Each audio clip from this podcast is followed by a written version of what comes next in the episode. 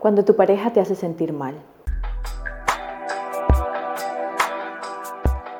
Hola a todos, ¿cómo están? Yo soy Violeta, bienvenidos a un episodio más. El día de hoy vamos a hablar sobre cómo puedo afrontar cuando mi pareja hace algo que me hace sentir mal.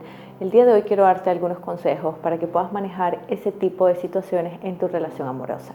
Recuerda, te dejo todas mis redes sociales en la caja de descripción. Puedes escribirme tu historia a contacto violetamartinez.com y asimismo puedes acceder a sesiones personalizadas a través de violetamartinez.com. Ahora sí, arranquemos. Sabemos que en nuestras relaciones buscamos sentirnos amados, sentirnos queridos incondicionalmente y sentirnos tratados de la forma que esperamos. Pero esto no sucede siempre. Muchas veces nos vamos a enfrentar a situaciones dentro de nuestras relaciones amorosas donde no nos vamos a sentir comprendidos, donde quizás nuestra pareja ha dicho algo que no nos gustó, que nos lastimó. ¿Cómo podemos enfrentar ese tipo de situaciones? Entonces, ahora te voy a traer una lista de consejos que van a ser útiles. Recuerda que también te tengo un episodio hablando de qué hacer cuando mi pareja me dice cosas ofensivas o me dice que no sirvo para nada. También te lo voy a dejar por aquí para que puedas observar ese episodio. Entonces, quiero arrancar con reconocer tus sentimientos. Yo pienso que muchas veces nosotras mismas o nosotros mismos minimizamos nuestras emociones. Decimos, ah, bueno, no fue para tanto. O si mi pareja me dice que soy una exagerada, yo digo, bueno, quizás sí, quizás yo soy la exagerada. O no profundizamos en qué es lo que sentimos y después nos va a costar más los siguientes pasos. Yo te recomiendo de que tú puedas hacer una introspección de lo que sientes, que puedas tú dar el primer paso a aceptar lo que sientes sin sentir vergüenza de esa emoción, sin sentirte mal de que te sentiste ofendido, te sentiste mal de alguna forma. Somos seres humanos y tenemos emociones y tenemos sentimientos que son los que nos van a ayudar a comprender qué cosas nos hacen bien y qué cosas no. Entonces es válido tener emociones en nuestra relación amorosa y es válido sentirnos de una u otra forma. Entonces no busques solamente complacer que tu pareja esté feliz, también tienes que abrirte a conectar con esas emociones para que puedas validarlas, para que puedas reflexionar en ellas y luego para que puedas comunicarlas. Y este sería nuestro segundo paso. Comunica tus sentimientos, comunica lo que sientes. Yo ya te tengo un episodio que si no me equivoco es el cómo exigir respeto sin ser celosa, te lo dejo por aquí, donde te doy algunos ejemplos de una comunicación asertiva a la hora de exigir esos límites, de decir, mira, ¿sabes qué? Esto que hiciste me hizo sentir de tal forma o me siento de tal forma o no me gustó tal cosa y cómo puedo llegar a, poner ese límite y realmente decir, esto no quiero que vuelva a pasar, sin pasar a la amenaza o a, como siempre les digo, amenazar o, poner, o decir, si haces esto, voy a hacer lo otro, y no estamos dispuestas a hacerlo. Entonces siempre sin buscar ese conflicto, pero más que todo, si tú estás en una relación en la que te sientes que la persona te ama, en la que te sientes apreciada, no quiere decir que la persona tiene que ser perfecta, van a, van a cometer errores.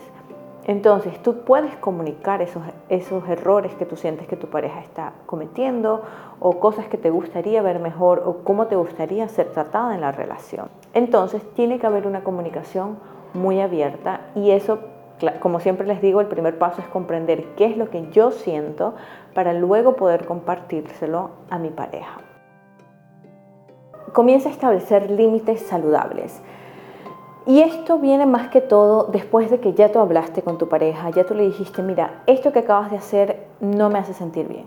Esto que acabas de hacer eh, me lastimó o cuando estás chateando con otras chicas y coqueteando siento que se daña la confianza en la relación. Pero tú ves que tu pareja continúa haciendo cosas que te hacen sentir mal, continúa haciendo esa misma cosa que tú sientes que está destruyendo la confianza en la relación. Entonces ahí es importante que comiences a marcar límites no son amenazas, pero realmente tú tienes que tener claro qué cosas son aceptables para ti. Y como siempre se los dije y también se los he dicho en el episodio de cómo poner límites o por qué no puedo poner límites, es importante que yo me apegue a esos límites. Es importante que si esos límites son algo esencial para mi felicidad, algo importante para mi relación, entonces si yo pongo el límite, yo también tengo que estar dispuesta a cumplir ese límite. Si para mí no es aceptable que tú tengas citas con otras mujeres mientras que estamos nosotros en una relación amorosa. Mi límite en este caso sería de que no es aceptable para mí. Entonces, si no es aceptable, probablemente yo no debería de estar en esa relación porque no me está trayendo esos límites saludables que me hacen sentirme segura en la relación. Entonces, no es la relación para mí. Siempre les digo, no esperen que su pareja cambie todo por ustedes. Ustedes también tienen que tener esa proactividad con ustedes mismos y con su bienestar. Si tú estás comenzando una relación y tú te das cuenta que esa persona no respeta tus límites, entonces es momento en el que tú seas proactiva contigo mismo y digas, quizás esta no es la relación para mí. Busca apoyo externo. Este es un siguiente punto del que me gustaría tocar porque a veces estamos inmersos en esa relación y no logramos ver otras perspectivas o quizás si tu pareja minimiza tus límites, tú te confundes. Entonces es importante que busques apoyo emocional. En este caso, que puedas compartir lo que está pasando con tu familia, con personas que tú confíes, con amigos, con personas que tengan más experiencia que tú y que puedas pedir el punto de vista. Tener varios puntos de vista también te va a ayudar a que puedas tocar el suelo, que puedas decir, ok, ¿qué es real y qué cosas quizás no son reales? O qué tan validado está mi punto de vista. Estoy siendo demasiado extrema. Entonces también es importante que tú valides con otras personas que tú confías, con otras personas que tú sabes que tienen valores similares a los tuyos. Y como siempre les digo, quizás para tu pareja es normal salir con más chicas, quizás para tu pareja es normal coquetear en Instagram con otras chicas, pero apégate a lo que para ti es importante. Para mí es normal. ¿Cómo me hace sentir esto? Y busca la opinión de otras personas que tú aprecias, porque eso también te va a ayudar a ti a que puedas tener otros puntos de vista neutrales. Otro punto importante sería reflexionar sobre tu relación amorosa. Tienes que reflexionar sobre cómo son esos eventos en los que tu pareja te hace sentir mal. ¿Es algo aislado que sucede de vez en cuando? ¿Es algo que quizás tu pareja está trabajando o es algo recurrente, algo que es un hábito, un patrón repetitivo, algo que sucede desde que comenzaron la relación hasta ahora, o algo que comenzó a suceder en un momento específico y aunque ha prometido que va a cambiar, lo continúa haciendo a lo largo del tiempo y cada vez es más normal para tu pareja. Entonces tienes que tener claro cómo es ese, hacerte sentir mal. Por eso también es importante tener el punto de vista de varias personas, tener el punto de vista muchas veces de una persona profesional en el asunto para que tú puedas tener un alcance mucho más amplio. Pero siempre tienes que tener claro que las relaciones deberían traer una estabilidad. Con esto no quiero decir que las relaciones deben de ser fáciles o de que es muy simple tener una relación amorosa porque siempre les he dicho que requiere trabajo y requiere compromiso, pero de forma general una relación no debe quitarte la paz. Una relación que es demasiado caótica, que entras y sales, que estás entre sube y baja, puede ser adictiva porque es una relación que trae todo este drama que muchas veces muchas personas necesitan de ese drama. Entonces es muy difícil reconocer si estoy o no en una relación sana. Entonces, ten claro, las relaciones deben traerme felicidad, deben, traerme tranquilidad, deben ayudarme a sentirme bien conmigo misma y ayudarme a impulsarme mi crecimiento.